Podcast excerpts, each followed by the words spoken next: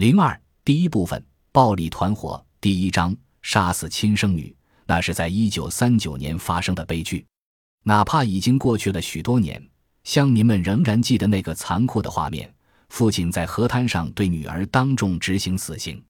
即使是在现在思想还不甚开通的乡人看来，那座父亲的心也未免过于狠毒了。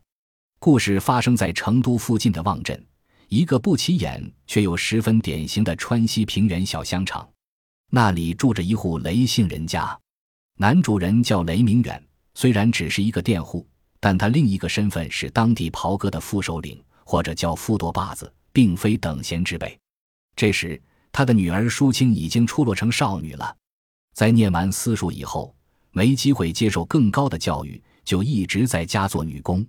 做女工是对传统中国妇女最基本的要求，哪怕已经快到一九四零年代了，父亲仍觉得读书对他来说并不重要。那年，家里请来了一个年轻裁缝做衣服。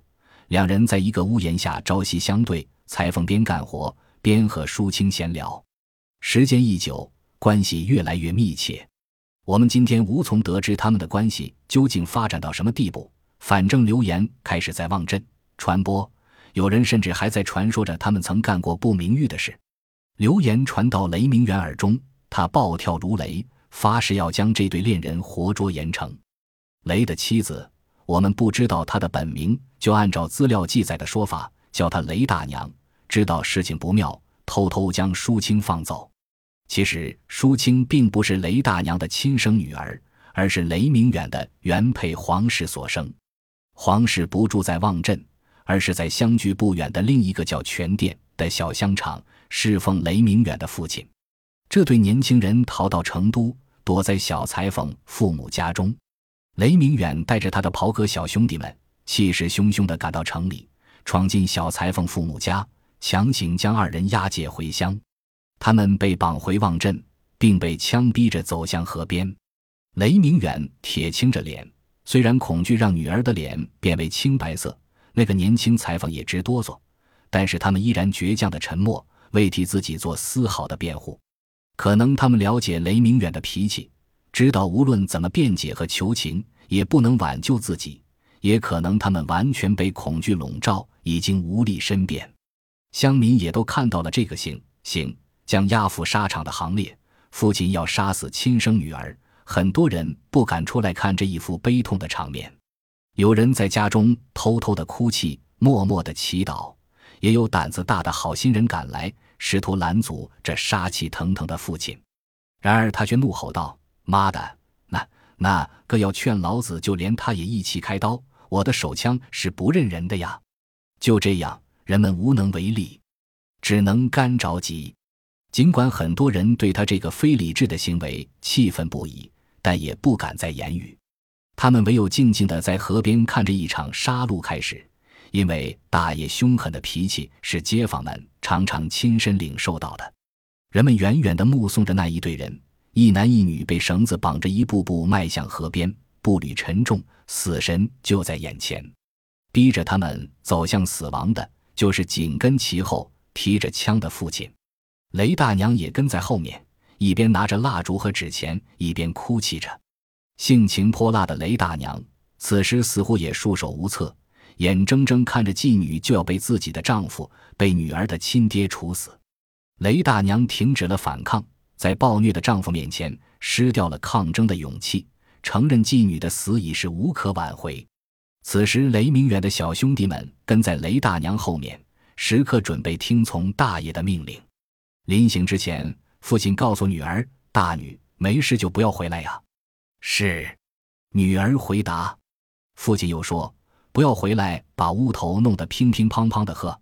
是，你要报仇，就去找那个害你的。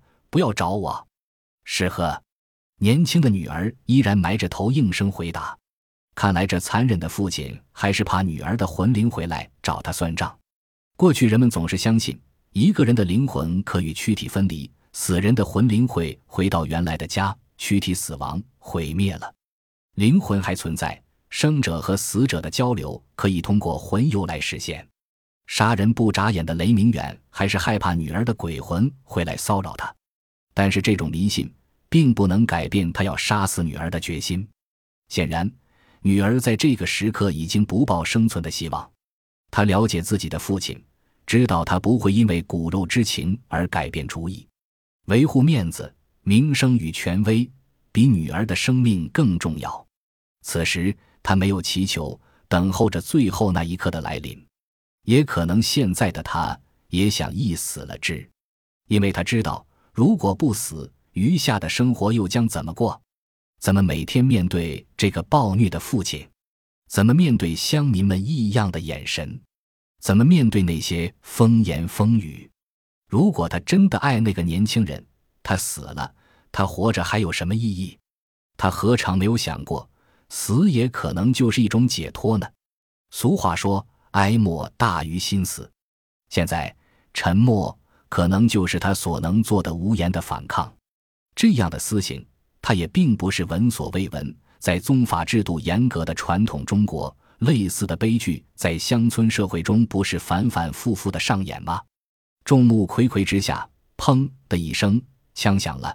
小裁缝首先被击中，倒在浪花里，鲜血在水里扩散开来。紧接着，第二声枪响。女子应声倒下，也一头栽在了河里。有好心的街坊邻居着急的呼叫：“能救起人来的，我愿意给钱，我愿意给钱。”央求雷明远的小兄弟们做做好事，赶快将这对年轻人救上来。然而，随即发生的事情让人们目瞪口呆：两个袍哥弟兄一跃跳入奔腾的河水中，反而把女孩的头更死命地往水底压着。女孩挣扎着，不一会儿便没有了动静。他们松开手，尸体很快随着波浪飘走，消失得无影无踪。河滩上的死刑就这样执行完毕。女儿的死似乎仍然不能消除他心中的怒气。雷明远第一个愤愤地离开，留下悲伤的雷大娘痛哭流涕地为不幸的妓女烧纸钱。村民们也怀着沉痛的心情陆续回家了。河滩恢复了原来的平静，只有河水哗哗地流着。带着浪花滚滚而去，一切就像从来没有发生过一样。在几里外的老家，舒清的亲生母亲雷明远的原配黄氏听到噩耗，悲痛欲绝。他绝对没有想到女儿会被他的父亲亲手杀死，他的心被撕裂，淌着血。但是，就是在这种情况下，他也无法公开的表达自己的伤心和悲愤，还必须维护所谓家庭体面和丈夫威望。他甚至不敢放声大哭，只能偷偷抽泣，把无限的痛苦及无穷的心酸都埋葬在自己的内心。他甚至不敢袒护自己的女儿，不敢为女儿洗刷冤屈，只有默默承受着深深的痛苦。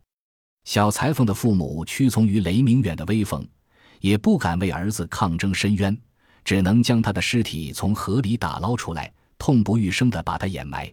在当时的情况下。可能小裁缝的父母也自觉理亏，他们不清楚儿子到底做了什么，但是流言蜚语已经让他们失去了辩解的勇气。他们可能以为儿子确实做了错事，所以竟然不敢去质问杀死儿子的凶手，或者是把他告上官府。令人惊奇的是，这不是隐蔽的谋杀，而是公开的行刑。但雷明远却没有在法律上遇到任何麻烦，唯一的解释就是。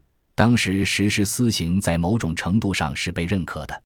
袍哥中的人也并没有感觉到这事的过分严重，他们觉得这种处置是不容非议的，也没有听说有任何乡民把这桩杀人案上报官府。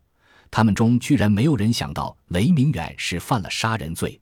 其实，在民国的法律中，对杀人，包括杀死亲人，该怎样惩罚，有着明确的规定。一九三五年颁布的刑法第二十二章杀人罪条下有这样的条文：第二百七十一条，杀人者，处死刑、无期徒刑或十年以上有期徒刑。前项之未遂犯法之；预备犯第一项之罪者，处两年以下有期徒刑。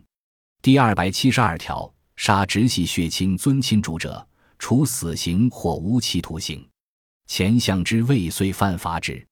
预备犯第一项之罪者，处三年以下有期徒刑。从中华民国刑法看，雷明远杀死女儿的行为，根据第二百七十一和二百七十二条，都是死罪或无期徒刑。但是在一九三九年的成都郊区望镇，却什么事情都没有发生。他甚至并没有因此吃官司。人们默认家族和袍哥的首领有生杀大权。这个例子告诉我们，一九三零和一九四零年代中国的社会现实：在乡村，哪怕是靠近省城的郊区，一个社团的首领，一个父亲，可以任意判决和执行死刑。中国在二十世纪初就开始介绍西方现代法律，并且逐步建立了现代地方司法系统。但是，这个例子却告诉我们，在地方社会，现代司法观念还远远没有深入人心。法律也没有得到认真实施，有着巨大的法律空白。人们没有料到，这场公开的杀戮还留下了另外的后遗症。当地小学校长的妻子李母母始终不能从这桩惨案中解脱出来。她有着善良的心，为舒清的死深深的悲哀，对雷明远处理尸体的方法，在捞出的地方草草掩埋，也难以释怀。从此，李母母的头脑再也得不到安宁，总是怪罪自己没能救下这孩子。他的精神渐渐不正常了，常常呆呆地坐着，或冥思苦想，或哭泣，或神经质地自言自语。一个天气暖和的早上，他来到附近的一座庙替死者烧香，回来后自称在镜中看见了淑清的影子。以后的日子，他更显疯狂。丈夫李校长则视牌如命，对她不闻不问。加上家境贫困，女儿得了肺痨，这一切使她最后崩溃。在淑清死后六个月，她投河自尽。虽然李母母的死再次勾起半年前雷明远杀女的悲剧记忆，但人们最多议论几天而已，一切还是归于风平浪静。中国的事情最令人悲哀之处在于，就算有天大的事情发生。时间总是很快把一切抹平，人们只要看不到表面的创伤，便自欺欺人的相信一切如常，天下太平。本集播放完毕，感谢您的收听，喜欢请订阅加关注，主页有更多精彩内容。